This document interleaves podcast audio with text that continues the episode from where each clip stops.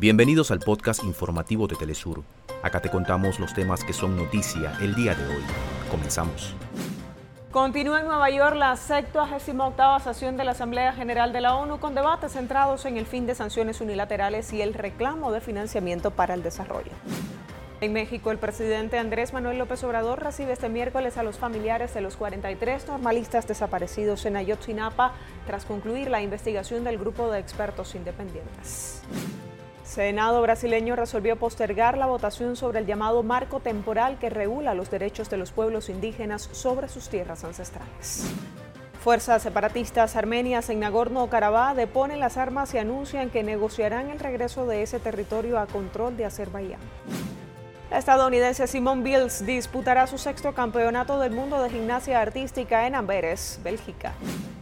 Tras el terremoto en Marruecos, especialistas de la UNESCO evalúan los daños ocasionados en la antigua ciudad de Marrakech. Hasta acá nuestros titulares.